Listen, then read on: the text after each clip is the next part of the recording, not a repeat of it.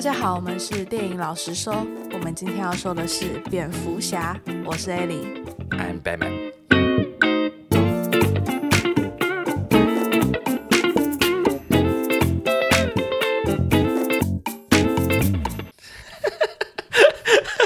你知道这是什么梗吗？我不知道。这就是那个啊，不是国外有一个 YouTube 是那个什么？哦，我知道。应该怎么演？嗯。应该怎么结束？嗯。啊，他不是每次那个超人都会说，为什么你是怎么怎么怎么？他说，Because I'm Batman。哦，我知道那个，就他们在餐馆吗？对对对对对。为什么你那么有钱？为什么怎么样？他每次回答就是 Because I'm Batman。How can you make your costume look so real? Because I'm Batman。可以。好啦。缓缓气氛，毕竟我们是刚看完蝙蝠侠就立刻来录了。大家可能会很好奇，为什么这周会上两部电影？艾莉要不要解释一下？主要原因就是因为艾莉看完蝙蝠侠这部电影之后，觉得这太好看了，她想要赶快分享给大家，让大家知道，这已经超越了上一次他说蜘蛛人是他最爱的超级英雄电影了，这变成他现在最爱的超级英雄电影。对，没错。所以我们就是决定这周就上上两部，对，然后大家赶快进电影院去看。对，这部很久。对，这部快三个小时。好，OK，那我们开始前还是要简单的去介绍一下蝙蝠侠。我相信很多人可能都知道蝙蝠侠在到底在干嘛了，但是怕真的有一些少数人不知道，所以我们还是介绍一下。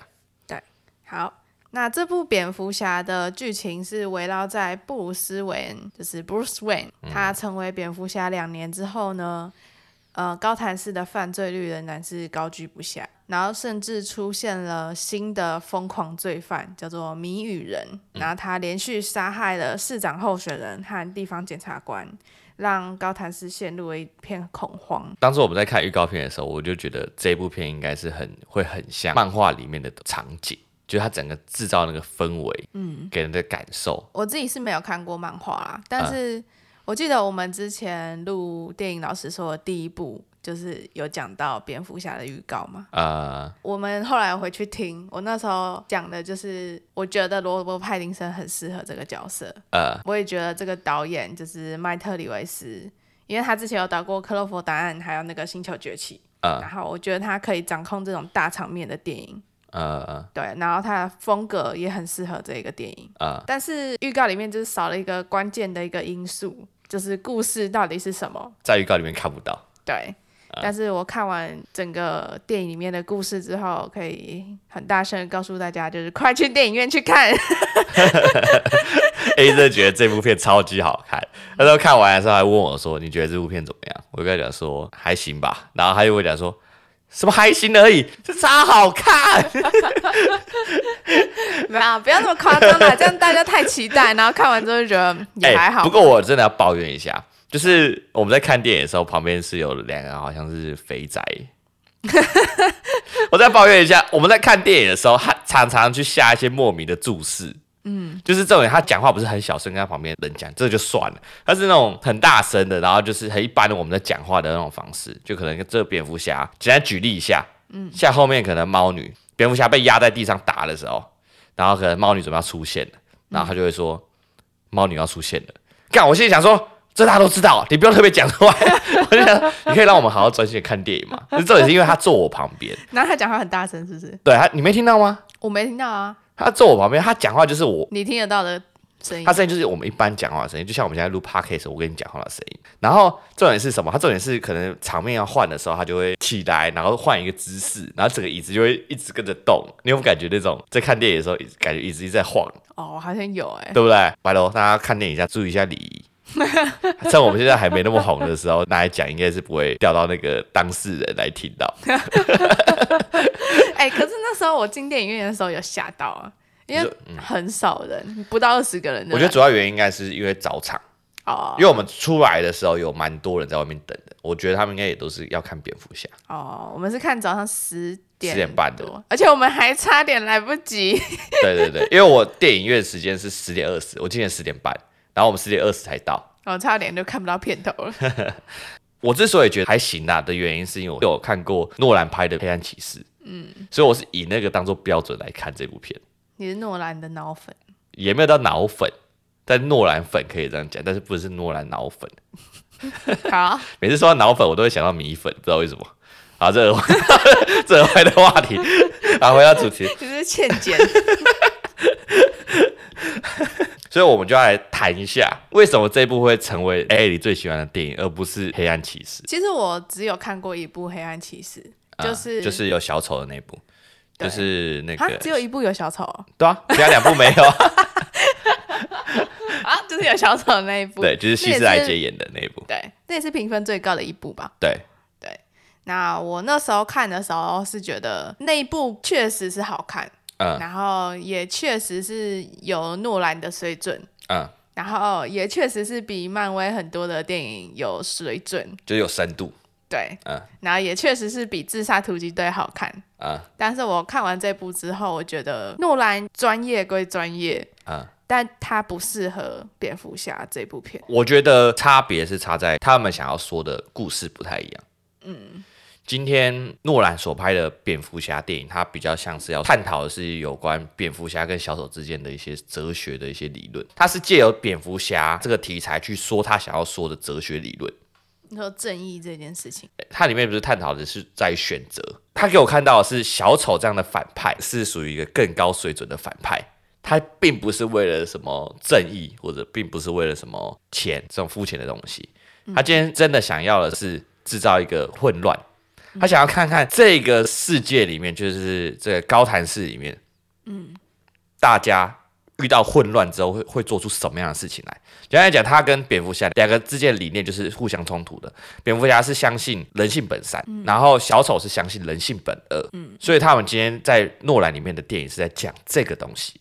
二零二二年这部蝙蝠侠，就是罗伯·派丁森演的这部蝙蝠侠，他所讲的比较像是罗伯·派丁森是怎么成为一个蝙蝠侠的。这个蝙蝠侠的英雄旅程，这是我自己对这部蝙蝠侠的看法。哦，但其实我喜欢的并不是就是他是怎么成长的，嗯，而是在于这部片真的有让我感觉到高谭市是犯罪的温床这件事情。嗯，因为我觉得诺兰的黑暗骑士还是有点太干净。嗯，就是他讲的人性丑恶的这一面，也不是到非常丑恶。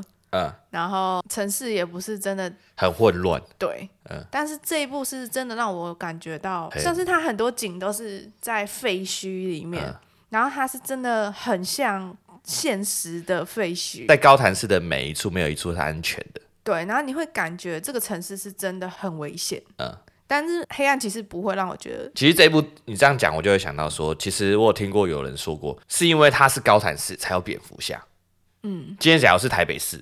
高雄市它不会有蝙蝠侠，那这座城市还没沉沦到需要蝙蝠侠这样的人出现。我在想，这就是你所说的高谭市，它有制造出那种混乱、黑暗的那种感觉。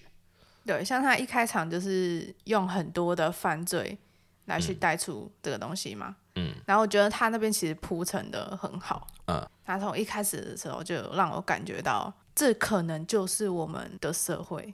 但是黑暗骑士对我来说，就是那不属于我们的社会，那不是我们的现实，所以不会让我有一种可怕的感觉。不过我觉得前半段他描述的很好的点在于说，他好几个画面就是坏人做完坏事之后，看到天空有蝙蝠侠的标志嘛，嗯，然后他那时候就朝向黑暗去看。在那一段的时候，我在看的时候也觉得有感受到那种恐惧感。我知道，就是有点像是弱肉强食的感觉。你是一个罪犯，可是其实有比你更可怕的超级英雄。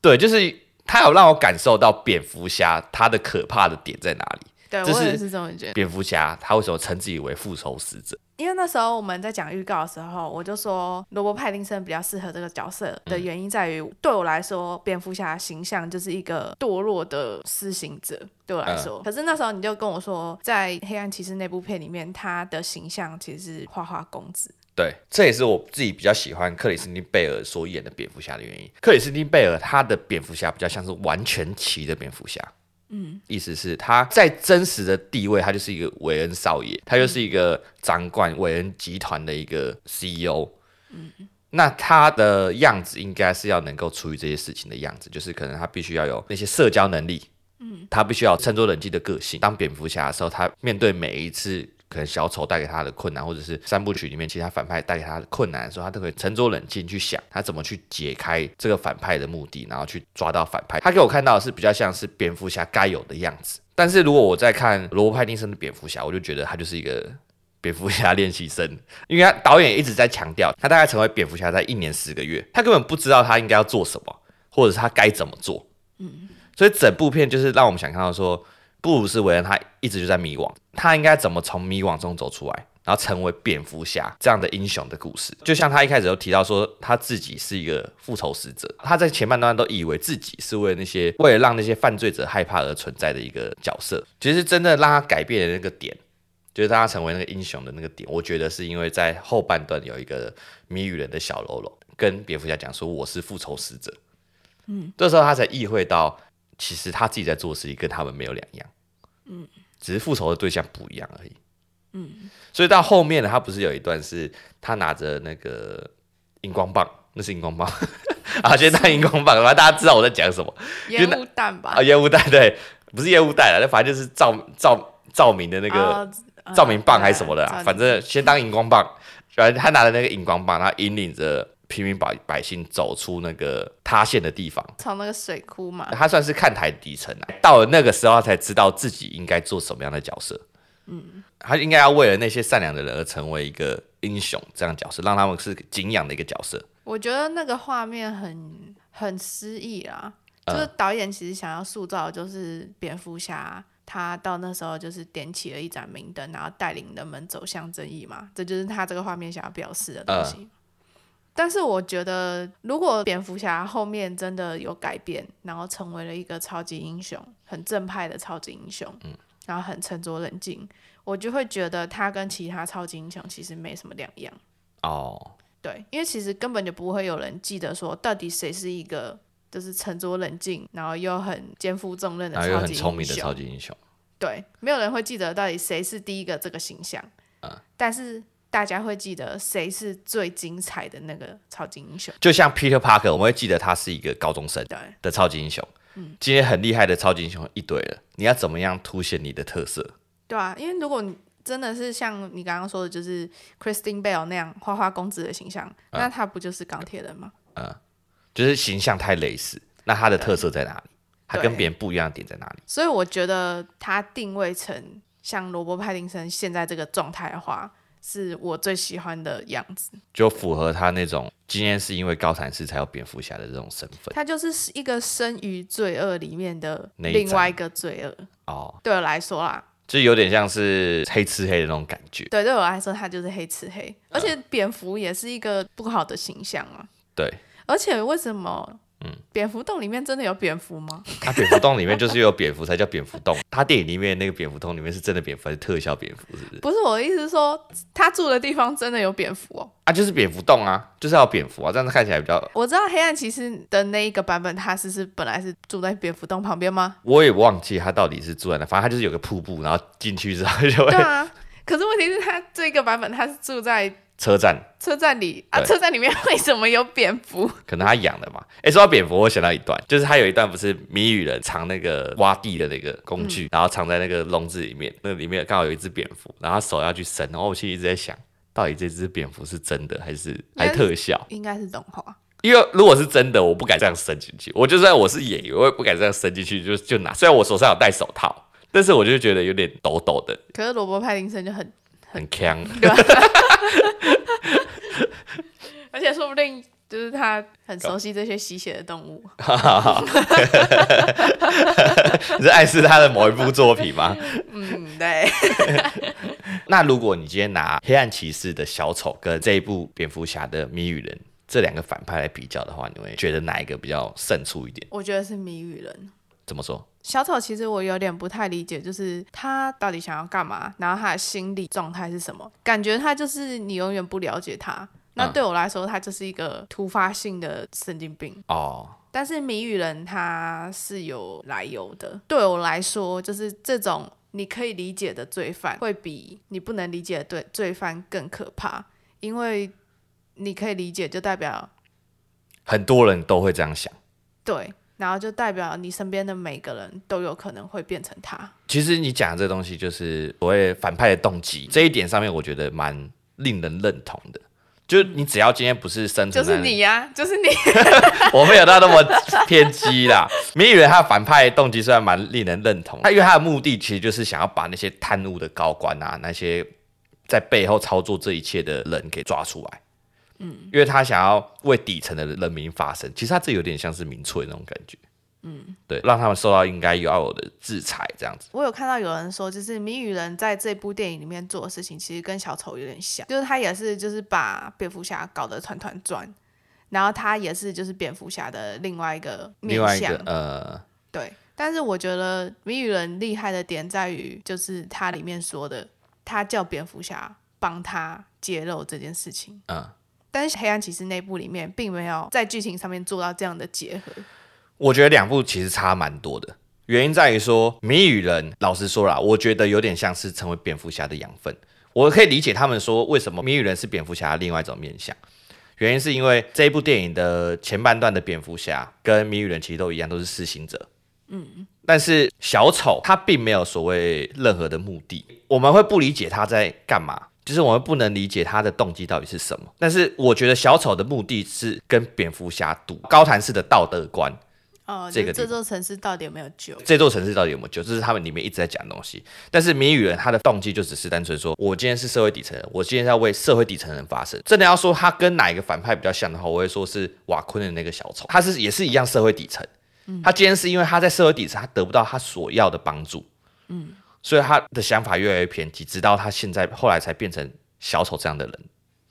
嗯，所以我觉得真的要说起来，这两个反派比较像。然后黑暗骑士的小丑是。比较不一样的存在，他的存在只是因为蝙蝠侠的存在而存在。除此之外，我也有在想一个事情，搞不好谜语人的出现就是因为蝙蝠侠他这样的施行者，因为他把自己定位成施行者，那谜语人可能就会想说，既然他都可以做施行者，为什么我不行？我懂，对，就是模仿犯嘛。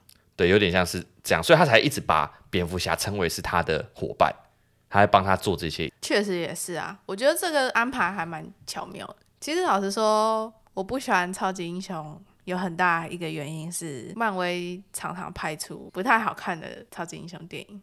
嗯，然后我觉得这部蝙蝠侠就有真正的做到，就是我说的，就有真正的去补足漫威的缺点，然后甚至是弥补了他们以前的缺点。你会以后成为一个 DC 粉？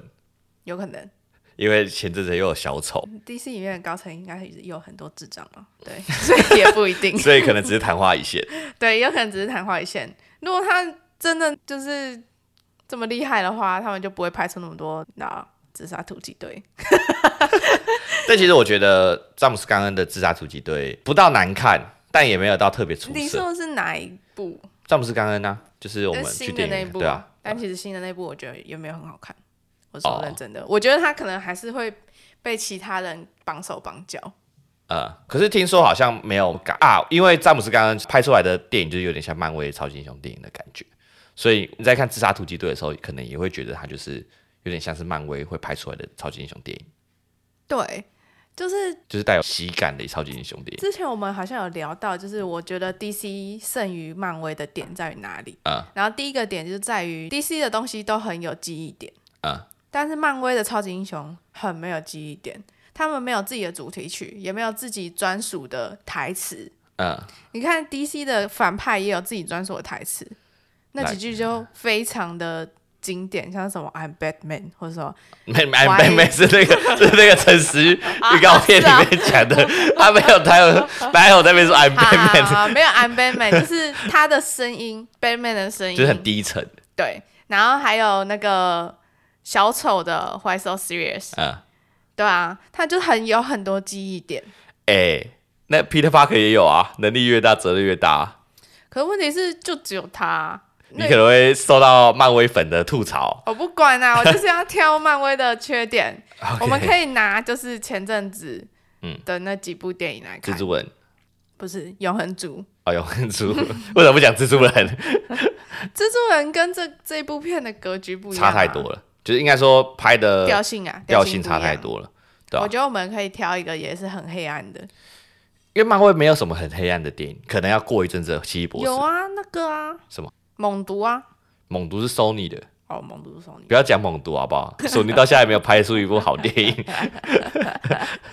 所以我就说，就是 DC 这次真的有把他们手里的优势玩出来。嗯，其实这我让我想到一件事情，就是 DC 刚开始在拍超级英雄的时候，就感觉就是太急了，他有很多好的题材可以去拍。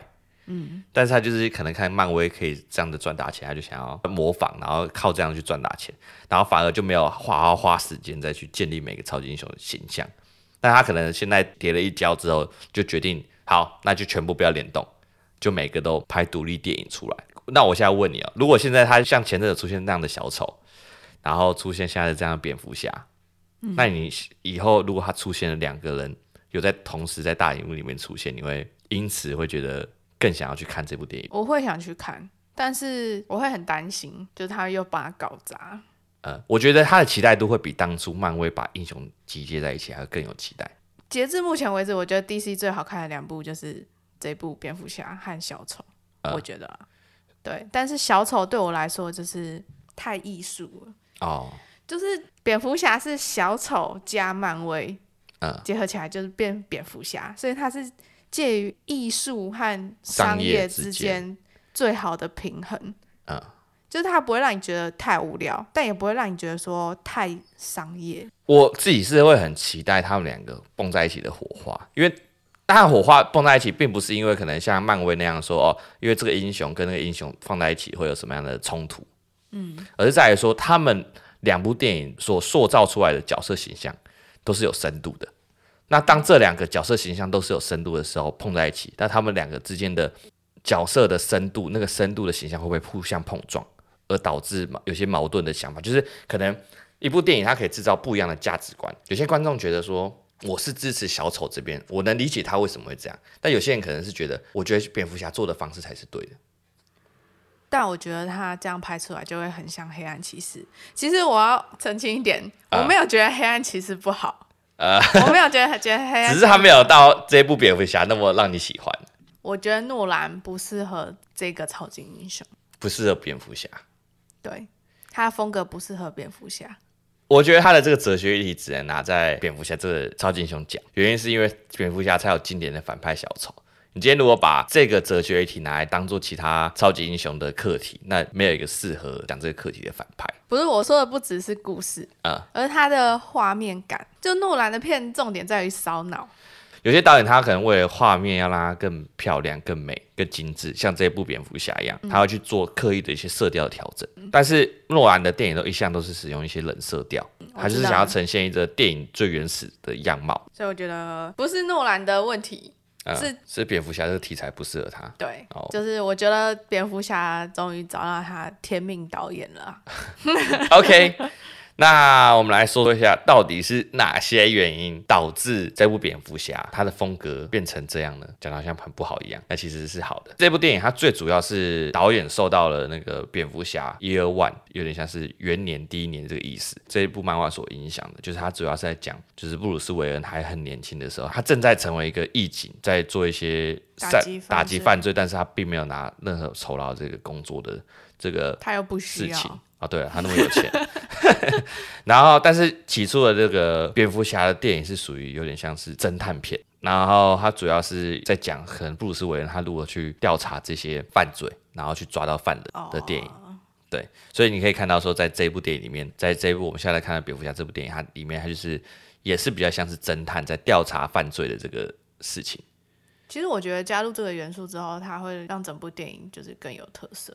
因为之前的蝙蝠侠电影都好像没有很着重在调查这件事。对，就尤其你看他在正义联盟里面，每个英雄都那么厉害，那蝙蝠侠只是有钱这个超能力，啊、那到底就是他在这个整那个部电影里面的功能就没到很大，被其他人吃掉。就是他的功能性也是可以让别人取代的。呀，如果今天他在正义联盟里面，他是要表现出他这个方面的特色的话。那就会感觉比较不可取代，就是他可以用他的聪明才智，去用他侦探的那种思维，去帮助他们去解决反派啊之类的。我觉得这就是他应该表现出来的点。其实除了刚刚我所说的这个蝙蝠侠 Year One 这部漫画，它另外一个受到影响就是我们在里面会听到的那个配乐，配乐就是有关 Nirvana 这个乐团一首歌叫做 Something in the Way，就是它主题曲。对对对，大家如果好奇的话，可以去搜寻 Something in the Way。我后来有去看 Nirvana，它里面的主唱叫做库特·科本。嗯，好像是因为嗑药，然后后面才死掉的。那他的形象就跟这一个布鲁斯韦恩的形象有点像，我觉得。你说罗伯派丁森？对，罗伯派丁森所饰演的蝙蝠侠的形象有点像，就是有点、哦、因为遭遇了某些对遭遇了某些重大的灾难什么的，导致他一蹶不振。对，我有看到罗伯·泰丁森的采访，他是有解释他自己的这个角色。嗯，然后他是说，就是他现在饰演的这个蝙蝠侠，他正处于就是一个混乱的状态。嗯，然后他已经当了超级英雄两年了，然后他觉得他自己在打击犯罪，嗯、但是高谭市的犯罪率还是很高。然后他就一直在想自己到底做错了什么。他说，蝙蝠侠打击犯罪这件事情，其实是有点像是他内心对于自己的救赎。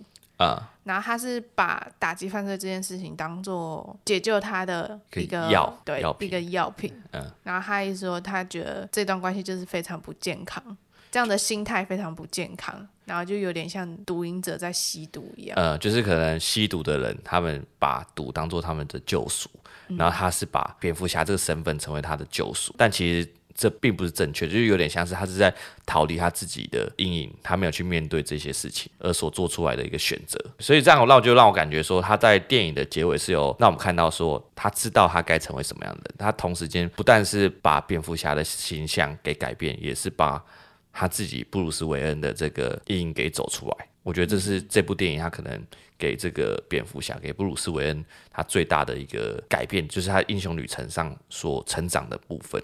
嗯，不要说它是英雄旅程，这样子就变廉价了。啊，但其实就像你之前跟我讲的嘛，每部电影都是英雄旅程了。对啊，但有些很明显啊，有些不明显。只是你觉得这部片没那么明显。对，OK。那其实我们在看的时候，你会发现说，它里面很多是侦探片的感觉嘛，这就让我们想到之前在看那个《火线追缉令》的时候，嗯，就是一样都是一大一长，布鲁斯韦恩跟高登局长，嗯，然后相对于那个布莱德比特跟摩根费里曼。哦，对，其实我觉得那部片跟这部片蛮像，就《火线追缉令》嗯。对，有一些地方可能是犯什么七宗罪。嗯。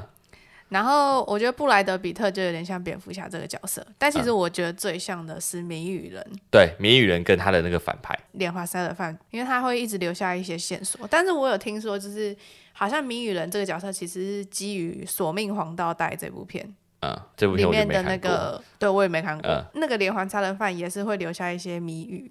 其实故事的走法，《火线追缉令》跟那个蝙蝠侠，其实我觉得蛮像的。两个都是反派留下了一些线索，嗯、然后从头到尾，警方这边都是被牵着走。对。然后他们是到最后才解开了这个线索。简单来说，就是你看到了，我觉得这种片比较像是反派才是主角。嗯。然后他们这些正义的一方，他们游走在这些反派的故事里面。就被拖着走，对，然后而且甚至到最后，他们没有去中断任何反派的一个阴谋。就是我到我看到蝙蝠侠最后一个，就是他已经把谜语人关在里面的时候，我以为那时候蝙蝠侠可以至少去解开他最后的阴谋，然后去让他没那么称心如意。嗯，但结果来说的话，好像并没有。但其实我觉得这样拍的话就落掉了。哦，你觉得就没有那个震撼力的那种感觉，嗯，对，所以这两个东西的结尾也是非常雷同的方式去拍，而且布莱德比特那个角色的彷徨跟蝙蝠侠也有点像，嗯。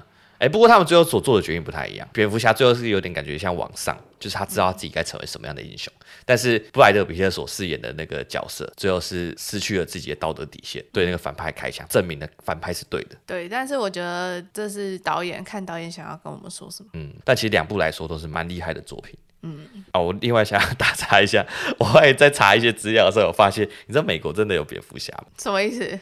就是。在美国一个密西根的街头，真的有一个男孩，一个青少年，他把自己打扮成蝙蝠侠，而且他的身份真的没有公诸于众，就真的大家不知道他是谁，然后大家都不知道说他为什么会出现，只知道说他可能是有一天有一个什么街头犯罪的行为让他忍无可忍，所以他才开始披上斗篷，开始到街上去巡逻，然后一个人觉得很瞎，你觉得这个人很假。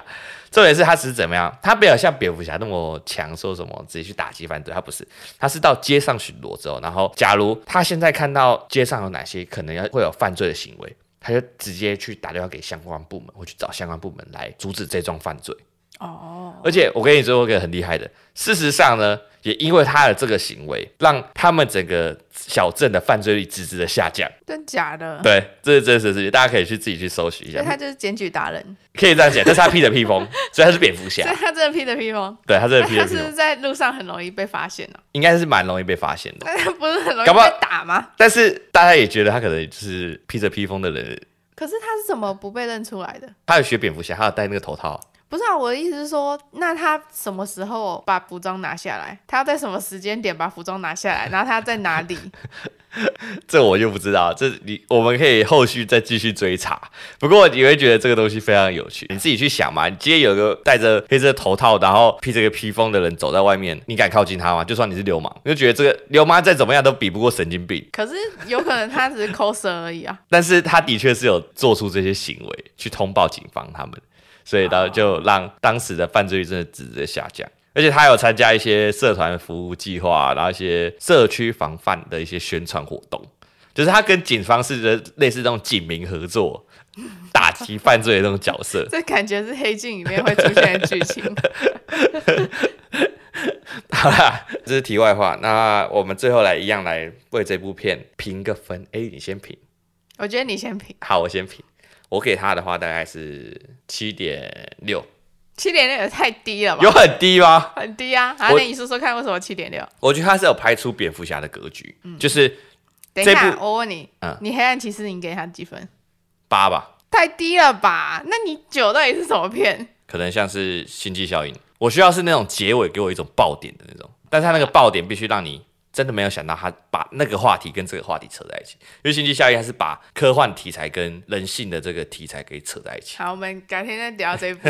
如果大家想听我讲这一部的话，在下面评论。OK，所以我给他这部七点八。我觉得这部电影的优势在于说，它非常有鉴别度，就是你今天一看到这个画面就知道这部是蝙蝠侠。嗯，主要是因为它的色调是用比较偏黑跟橘色的色调去代表嘛。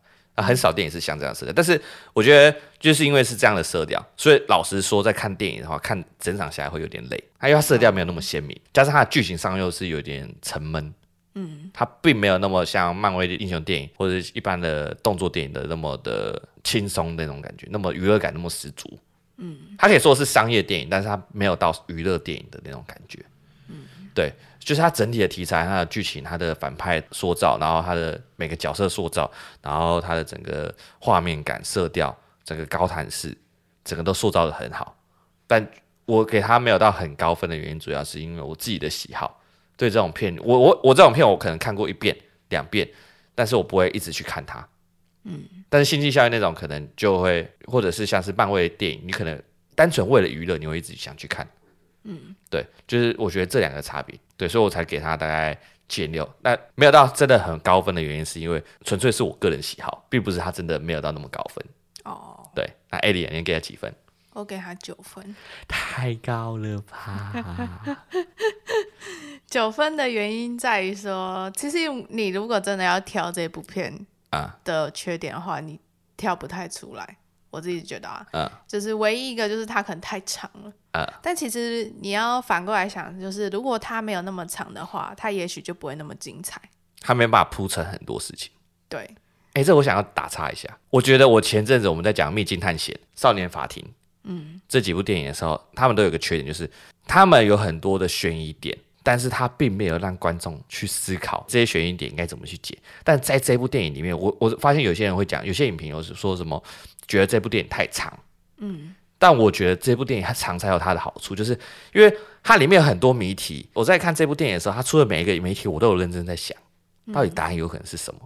我觉得这是我很 enjoy 的过程，就是不会让这部电影变成三个小时太过无聊的点。对，这就让我想到说，这个谜语人就是把高谭市变成一个大型的密室逃脱，然后还有就是一一去解谜。所以我觉得它又比《火线追缉令》更加的谜题更加的有趣。对啊，哎，你继续你的讲评。先从画面上来说好了。嗯。它美术我觉得我很喜欢，嗯。然后它色调我也很喜欢，嗯。就是它有一个标志性的色调。嗯。然后这些色调也是有意义的，而不是只是因为漂亮。它的配乐我也很喜欢，嗯、它有主题曲，对，这是漫威做不到的事情。漫威有啊，得得得得得得得，这复仇者联盟曲啊，啊，这不可以，这很不那个，很不朗朗上口哦。对，就是你可能听过，然后你就会忘。但是蝙蝠侠这个音乐，你听一次你就会。我觉得他是已经到洗脑了，他不断的把这个主题曲不断的去变奏、变奏、变奏，然后去创造出更新的感觉。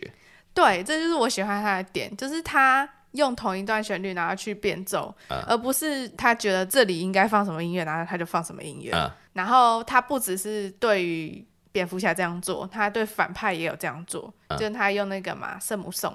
哎、欸，你这样讲，我其实觉得 DC 的电影好像都有每个超级英雄好像都有自己的主题曲。对啊，所以这就是 DC 的优势，他这次有抓住这个优势，嗯，而且有把它发挥的淋漓尽致。对。然后再来，其实就是导演跟罗伯·派林森啊，嗯、我觉得这个东西有点运气的成分，他们两个就是很适合这一部片和这个超级英雄、哦、和这个漫画，我觉得这是天时地利人和，嗯、这不是你的努力可以得来的，嗯，就是。导演刚好那时候有空可以拍这部片，然后他也愿意拍，高层也同意让他拍三个小时。对，这是一切都是一个你知道，就是时势造英雄，你懂吗？呃，就是因为导演那时候要拍出这样的剧本，但是如果没有罗伯·派丁森这样的演员，拍不出这样的电影。对，而且他旁边的配角也都，我觉得都选得很好，所以就对啊，我觉得真的很棒。然后他的故事也不会很难看，嗯、就是他的故事不会像小丑那样只讲个人情感啊，然后描述一个人的成长。我觉得。你可能就是因为很喜欢悬疑片这种电影，对啊，我很喜欢悬疑片，而且我很喜欢犯罪心理的片。对，他这一部都有讲到，对，然后他犯罪心理真的做得很好，嗯、我觉得，因为我很常看犯罪心理，还有什么刑案啊、嗯、案件，就是 Will X 案。大家好，我是 Will。对，大家好，我是 Will，就很喜欢。然后我觉得他这一部真的有勾勒出一个真实的罪犯会有的那种心理，这个犯罪都市的感觉。对，就不会让我觉得说这根本就不是真的罪犯。嗯，对。哎呦，难得超级英雄片给他那么高分，这已经超过很多一般的片了吧？你觉得就是不止超级英雄片，这应该是截至目前为止我们开这个频道以来最高的一部片，甚至比《完美陌生人》更高。嗯，《完美陌生人》的缺点就是在于他的资本太少了，格局没有到那么大。对，这个格局值得加分吧？呃，就是这个钱，对，对，这个钱，这个钱，它是所塑造出来整个高谭市的那种感觉，就是让我们真的是。好像到高谭市玩了三个小时。对，OK，那这是我们本周的电影老师说蝙蝠侠。我们下周没意外的话，就是讲亚当超时空亚当计划。哦，对，超时空亚当计划，Sorry，你想看在那边忘记。超时空亚当计划，没错。好，OK，那就到这样啦，拜拜，拜拜。